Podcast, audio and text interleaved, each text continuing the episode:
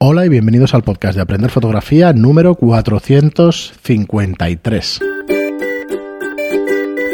Hola, soy Fran Valverde y como siempre me acompaña Pera la Regular. Hola, ¿qué tal? Muy buena espera. Pues aquí estamos, un episodio más, ya el 453, ya vamos para los 500. Aún no tenemos pensado qué es lo que vamos a hacer. Pero bueno, habrá que sentarse, pensarlo. Seguramente homenajear el podcast haciendo un episodio normal, que eso es lo que va, sinceramente, lo que más me gusta a mí de estas ocasiones así especiales, pero bueno, por otro lado. Yo estaba pensando en una fiesta pijama. Pero, pero por otro lado. algo diferente. Algo habría que hacer. Porque, ahora hace frío. Ahora frío, entonces pijama. Sí, cuarenta y pico de programas, pues estaremos en, en un par de meses. Bueno, ahora no sé si hago bien el cálculo, pero vamos, enseguida, enseguida los alcanzaremos. Marzo contamos, ¿no? Creo. Marzo, no me acuerdo. No me acuerdo, pero. Marzo sería, ¿no? Muy bien, pues antes de empezar, hoy tenemos unas cuantas preguntas vuestras, preguntas de YouTube, preguntas de iVoox y, preguntas por mail que nos habéis lanzado.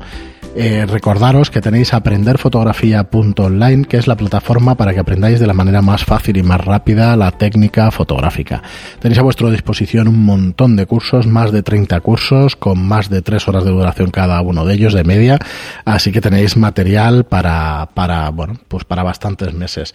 Eh, es una suscripción, eh, es una suscripción de 10 euros al mes, con la cual te da derecho a ver todos los cursos que, llevamos hechos en la plataforma y que vamos incrementando cada mes con nuevos cursos. Echarle un vistazo que está bastante bien. Y como os digo, vamos a ir hoy con, con preguntas vuestras y empezamos con Antonio Quijada Díaz Jorge que nos dice buenos días, os quería decir que hace poco descubrí vuestro podcast y me ha enganchado muchísimo. Yo lo escucho por Spotify y no sé la manera de daros puntuación para que llegue más gente. Pues que yo sepa no. Que se lo digas a tus amigos. Sí, el boca a boca, te diría yo. En Spotify no. Además, creo que lo hablamos una vez, que ese es el problema, que no se pueden calificar. Entonces. Mira, voy a, voy a ver si mientras hablamos eh, entro. Ah, no voy a poder que el otro día reinicie reinicié lo de las, la caché del ordenador y ya no me guarda ninguna dirección y no lo tengo guardado. Ya lo ah, buscaré y os diré. No, pero, pero creo que no. Yo lo estuve mirando para ver si se podía dejar comentarios y tal y no. No, no, no. Claro, es que la parte de podcast. Bueno, decir, la han hecho como el resto, ¿no? No la han hecho diferente. Bueno, al final es un modelo y la gente tiene que tener claro que cuando entra a Spotify, igual que escucha una canción, puede escuchar un, podcast. yo lo tengo aquí. Una, una cosa que deciros, que siempre lo decimos, pero no todo el mundo se escucha todos los podcasts. Eh, Spotify es la plataforma con mayor calidad de audio de las todas las que estamos. Con mucha diferencia. Bueno, eh, tenemos, si vais a nuestra web, es el archivo original, con lo cual, en principio, será la mejor. Pero Spotify yo creo que o lo deja original o incluso lo puede mejorar, porque la verdad es que se escucha de maravilla. Lo que puedes es compartirlo, pero nada más. Hmm. Nada más. Hmm. O sea, reproducirlo. Compartirlo, con familia, con amigos, con gente que sepáis que, le gusta la fotografía, que es la manera también que, como os digo siempre, la manera más fácil que, Ahora le da un que tenéis de ayudarnos. De hecho, no sé qué hace. Pero bueno. nos sigue diciendo, tengo 45 años y he empezado hace poco ah, con fotografía. Descargar, descargar, nada más, no, no, no. No, no, en principio que yo sepa no. Vale, vale. Pero eso, que sepáis que la plataforma que más calidad de audio tiene, pues es Spotify. Nos sigue diciendo, tengo 45 años y he empezado hace poco con fotografía. Entonces he empezado a escuchar desde el primer podcast y ya voy por el 48. He visto que lleváis más de 400, pero me escucharé todos porque aprendo mucho con vosotros. Muchas gracias por vuestro tiempo. Un saludo. Pues gracias, a ti, Antonio. Eh, bueno, 453 programas. Hay, hay de mejores y hay de peores, como podréis imaginar, pero bueno, yo creo que se pueden escuchar. la mayoría. Algunos la mayoría se pueden, hasta ser interesantes. Sí, sí, la mayoría se pueden escuchar, así que eh, no se lleva un orden en el tema de... Y además ya no disertamos tanto. Últimamente estamos más... No, estamos bueno, yo siempre digo alguna, pero... Alguna cosa va soltando. Tú te estás más controlado. Yo es que me pongo el micro y me quedo un poco... y me da más vergüenza. Pero porque sabes que te están grabando. Eso también. Estamos también en YouTube, por si no lo sabíais. Y, bueno, nos veis directamente en, una cámara Nikon estupenda que tenemos aquí. Vale. Sin comentarios. No, no, no. El, día que, el día que falle verás tú. Le falla el enfoque. Eh, digan lo que digan sobre las sobre la sin espejo, falla un poco el enfoque. Pero también es verdad que estamos aquí contra un fondo blanco y que se Y le va estamos uno a cada lado. Sí, No estamos ninguno en el centro. loca la cámara buscando y de vez en cuando pues falla un poco en el enfoque. Bueno, seguimos. Eh, Joe Yo, es un nick un poco curioso, nos dice, la música de la intro me atormenta. La tengo grabada en la mente, pero el programa me encanta. Y Otro, este tuvimos uno también la semana pasada, ¿no? Sí, eh, no sé cuándo, pero igual es el mismo, pero vamos, que la música la tormenta. No, porque no, no era así. Bueno, la tormenta a todo el mundo esta música, ¿eh? De hecho, Está buscada de con hecho intención, con Mauro, Mauro la cantorreaba, ¿sabes? O sea, Es que a la que te tiras una semana escuchando unos cuantos programas, uf, se te mete en la cabeza y no se puedes. mete, se mete, se mete. No puedes, no puedes. Bueno, yo cuando, cuando empezamos cada programa... Había alguna- sí, algún sí, programa yo que le bailo ya porque me sale. Ay, muy bien, y Pascual Muñoz nos dice, referente a Canon 5D Mark III menú AF, ¿se puede quitar el punto AF fijo y cómo hacerlo? Me refiero al segundo punto de selección modo área AF. Y ahora mismo no... No, si coges un modo área, él escogerá dentro del área. Tienes que irte a punto único. O sea, lo que le está pasando es que el, el área... El área sensible. cuantos- Esto va muy bien, por ejemplo, cuando tienes el servo. Porque entonces en todos esos puntos buscará. O cuando estás haciendo pajareo. ¿ves? La gente que hace pajareo lo, lo tiene muy claro. El- es muy difícil mantener el encuadre del pájaro en una posición concreta, aunque no tengas servo, ¿vale? Porque por distancia te da igual el servo. Entonces lo que te ayuda es a enfocar porque se va moviendo él. El- ¿Cuál es el problema? El problema es que se vaya al fondo. Por eso tienes que desactivar la búsqueda de enfoque, cuando enfoque imposible, porque si no se puede ir al fondo si estás con un super Si se va al fondo le cuesta bastante más volver y tarda mucho más en enfocar, ¿no? En estos casos normalmente ya estás en hiperfocal haciendo una foto, pero no siempre. A veces la hiperfocal la puedes tener a dos kilómetros y el pájaro está a 500 Claro. metros. O sea que Sí, sí. hay que ir con cuidado. La bus- en la búsqueda de enfoque cuando enfoque imposible, que es una cosa súper rara, porque la explicación es un poco rara, es esto precisamente. Es que con un no se te vaya eh, a- al fondo a infinito, porque te puede pasar. ¿vale? O que se te venga, es que se vaya al fondo más que se te venga a primer plano. Y luego el seguimiento a F, el hacer que sea más rápido o más lento, eh, va a depender de eso, de que si pasa alguien por delante, pues se vaya el foco o no se vaya. Entonces, si lo ponéis rápido, que es lo que te dice el sentido común, ay, quiero que la F sea rápido, no es esto. No, hay que ponerlo lento, porque si pasa alguien, una bicicleta, alguien caminando, Se va ahí. se va a ir ahí y luego le va a costar mucho volver. Sí, sí, es el recorrido del carro, digamos, o del, del- de las vueltas que da la, la óptica. Sí, claro. Entonces, imagínate, si eso lo haces, eh, el enfoque este, rápido, lo haces con un objetivo lento, cuando lo pierde, lo pierde. Por ejemplo, usas un macro y estás haciendo algo y tienes la búsqueda y tienes el servo, porque ah, se mueve el bichico, eh, como, yo qué sé, como pase cualquier cosa por delante, ya está, ya estás perdido porque va a tardar muchísimo en volver a enfocar, porque es muy preciso el enfoque, pero es muy lento. O con un 85 1.2 de Canon, como tiene un enfoque muy lento, porque se ha pensado para retratos y en estudio, pues se va a costar.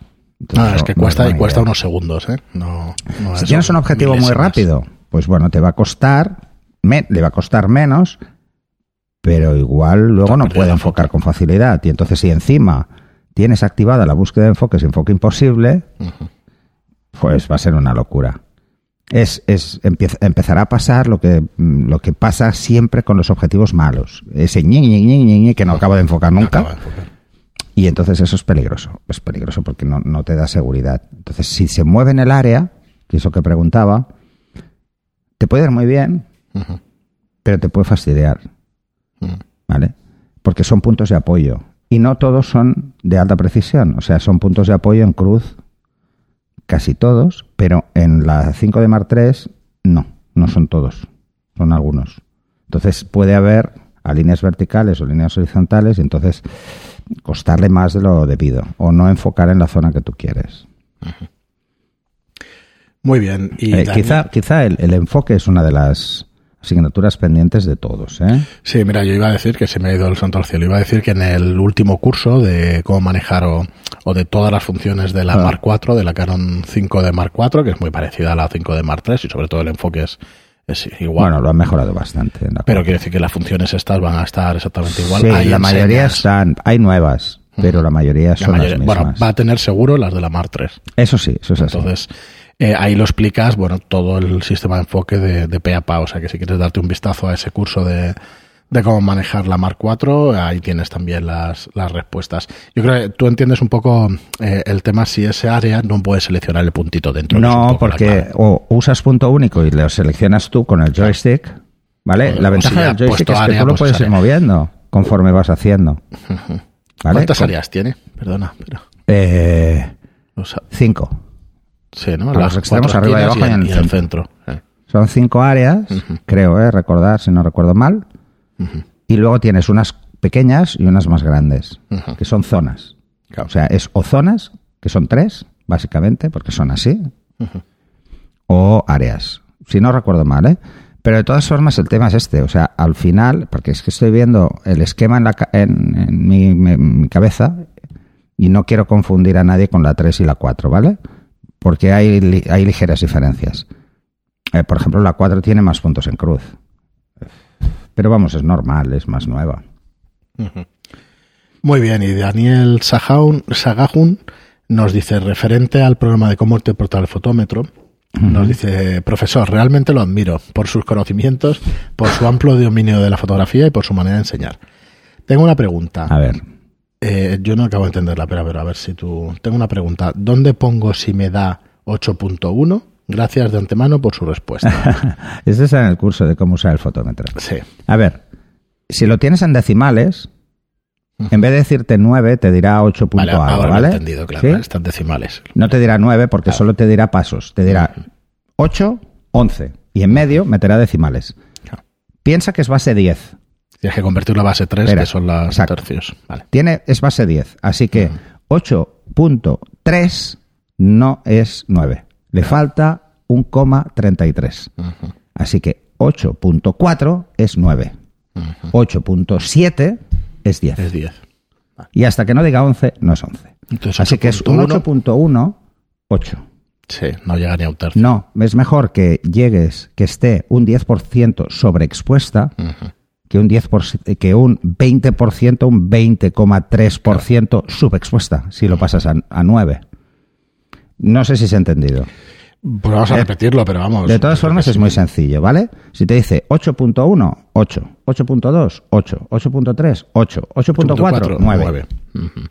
Y así, 9.1, Ujú. 9, 9.2, También lo 9, mismo. 9.3, 9, Nueve. 9.4, 10. 10. Mm, Bueno, yo Y así. te aconsejo cambiarlo si puedes al sistema de, de tercios, ¿No? el es fotómetro. terc- eh, no. A el ver, fotómetro, el es que le está fotómetro. dando la lectura en A ver, si tienes eh, una cosa, es, mira, uno de los principales problemas que tiene todo el mundo con el fotómetro es como con la cámara, no se leen el manual. Si te sale así en, en pasos y tienes un Seconic, aprietas on y mode a la vez para arrancarlo y te aparecerá para cambiarlo a Y tercio. ahí te dice. ¿Ves sí, que no lo sabe la gente? porque no se lee el manual? Claro, claro.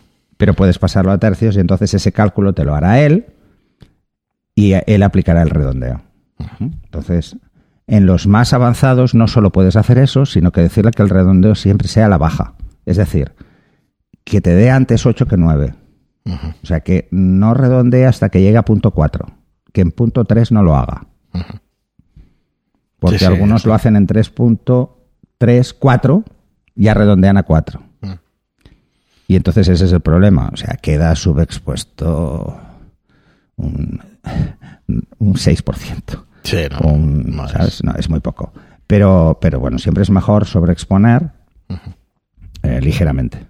Entonces, en los fotómetros más antiguos, que van a pasos y van también a décimas, pero no se puede cambiar a tercios, pero están las rayas, o sea que no te puedes perder, por ejemplo, los Polaris. eh, los Polaris sí que son configurables en cuanto a la medición. Yo le puedo decir cuánto quiero que sobreexponga o subexponga la medición, o sea, cuánto la suba o cuánto la baje. Entonces, si tú ya quieres estar siempre pues un tercio por encima, pues te vas ahí, le subes un 0,3 y ya, siempre te está metiendo un tercio más, para que las dejes más claritas. Muy bien.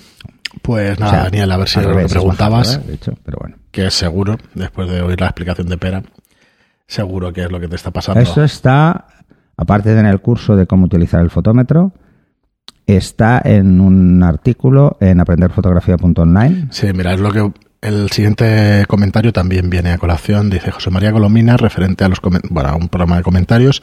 Dice, hola, ¿dónde puedo ver el, el enlace de la explicación de la ley invers- inversa que comentáis en el vídeo? Pues precisamente ahí en los artículos de... Hay un artículo Fotografía. muy sencillo y en el curso de iluminación, vamos, lo explico hasta la saciedad. Sí, es de las cosas que probablemente has explicado más veces A ver, de los cursos de presenciales, los, el, porcentaje ma- mayor de cursos que he hecho ha sido de iluminación en estudio. Entonces, eh, no sé cuántas veces lo he explicado, pero Bueno, tienes un artículo en, Cientos en la web y, y en la tuya también, además, en, en la regula.es. Bueno, porque lo- yo lo que buscaré, en- encontraré es muchas explicaciones de la ley inversa. Pero yo siempre he intentado explicarlo, la forma práctica de entenderlo en fotografía, porque es un concepto de física y no vale la pena liar a la gente con esferas y con historias, como una vez tuvimos un, un apunte al respecto, ¿no? Hay que entender cómo cae y ya está, y que cae. Hay que entender que la luz cae, el cuadrado de la distancia y ya está. Muy bien. Eh, y mira, me voy a quedar con el último comentario de hoy de Estefanía Casillas, que nos dice, referente al vídeo de tomas falsas, nos dice, me encanta. Si es que sois los mejores hasta cuando os equivocáis. Ese vídeo... Ahí tengo mucha culpa yo, eh, de ese vídeo. Ese vídeo tiene la culpa Jara. Tiene la culpa. Ah, se ríe de Nos fondo. reímos. Sí, sí. pero No tiene la culpa Jara. fondo, sí. Eh, pero ese vídeo, Muy gracioso. mis amigos que no, no son aficionados, porque Mauro sí, pero el Sí, resto no, se han descojonado con ese vídeo. Sí. Pero mucho. O sea, eh, se nos ve una viscómica que la gente no cree que tengamos. Pero, Hostia, pero me costó a mí ¿sabes de qué más se acuerdan todos? De lo de la claqueta que le hago a... Bueno, fue muy gracioso, Eh, claro. sí, claro. Estaba ahí. Pero es que justo tenía la modelo, estaba de espaldas y se veía un poco el culo. No se le veía, quiero decir, No, con ropa, no, ¿eh? Pero- estaba así. Sí, Estaba no, mirando cámara. Sí, estaba o se daba la vuelta. ¡Claro! Ya, no me acuerdo. Fíjate ajá, tú lo que tiene ríe, cada uno y se ríe, me río. Y bueno, mira. Y Es muy gracioso, sí. El de to- si buscáis tomas falsas de, de aprender fotografía, os sale. Eso es que, claro, eh, eh, cuando digo que, que me he perdido, que lo digo varias veces, Bueno, claro, es que son un montón esos de eran. no, cursos. pero es que además, Jara, Jara fue muy hábil porque además lo cogió de los primeros que grabamos, que, que eso de mirar a cámara grabando un curso a mí me suponía un quebradero. Estar acostumbrado a hablar a mucha gente delante, de golpe me pones solo una cámara y te veo a ti con los cascos detrás. Y se me iba la pinza, pero totalmente. Bueno, ya no me pasa, hace, hace tiempo que no me pasa. Por eso ahora no salen tomas falsas. Porque pego unos chorreos de media hora. Hostia, es que, vamos, yo no he visto nunca explicar unos temas así como vídeos de 15, 20 minutos así del, del tirón, digamos. No lo he visto a nadie, ¿eh? la verdad. Bueno, sí, supongo, pero Sí, sí, supongo que Lo habrá que pasa gente, es que- vamos. Eh, bueno, y los, y los cursos que grabo en casa son peores, porque en el de Lightroom tengo capítulos de 35 minutos que pego un rollazo, o los de retoque. que Ah, bueno, ahí tienes delante la pantalla y que eso hice y- de retoque de Jambon, Sí, sí. que subí, subí a YouTube y que tenemos en otro sitio más. eh, Está en en esos Estudio pego un Lightroom, está rollo, en aprender un, fotografías. un rollo que, que son retoques de 45 minutos que digo, guau, la gente me va a odiar. Que pero- mirar cuántos minutos aguanta la gente. Esto que te da las estadísticas y tal. Pues ahora no recuerdo, lo estuve mirando en su día, más del 50% del vídeo son las visualizaciones, pero no te sé decir cuándo. Bueno, porque luego que- es repetitivo, ¿eh? Luego es hacer lo mismo todo el rato. Mm. Entonces la gente probablemente ve los primeros minutos, ve de qué va, Bueno, hoy en día lo es practica y luego se pasa más adelante y ve cómo acaba Claro. o algo así. Bueno, tienes ya la técnica, ya está, ya vas probando tú, pues ya te, Sí, te lanzas. sí, sí. Bueno, es para yo lo cuando, que- yo cuando- cuando he cargado alguno también, ¿eh? Sí, el otro día Me estaba quedo con algún buscando, detalle o... estaba buscando para croma. En cuanto te dicen cómo poner el croma, el resto te lo, te lo haces tú y ya está, o sea, hasta la mitad del Sí, vídeo. ese no lo hemos hecho. Pues mira, es súper Pero es para vídeo. Es para vídeo. fotografía es un coñazo. Eh, no le hemos- Eh, yo me bajé hace años, había un open source para Chroma y luego uno, me bajé uno más profesional para comparar un poco, ¿no? La verdad es que el, el que era gratuito iba muy bien y el otro era muy cabrón, o sea, le costaba un montón. Y estuve haciendo un pruebas. montón, ¿eh? El Premiere, por ejemplo, en vídeo ha cambiado una barbaridad. Bueno, pues yo estuve haciendo pruebas con el plugin para Photoshop. Para decir, bueno, pongo un croma y que haga la sustitución. Fatal. Demasiada resolución. Es que Y claro- es más difícil, ¿eh? Eh, es que si el croma se come algo, algún pelo o algo, en vídeo no te das cuenta. No te das Pero cuenta. en fotos sí. Pero en fotos sí. A ver, tienes Ahora, que tener ojo, mucho espacio, tienes que separar mucho el fondo. Me gustaría ver un croma Bien hecho, claro. bien hecho, porque bueno, en las películas los ves. Y están están muy bien hechos. sí. Eh, pero con 4K.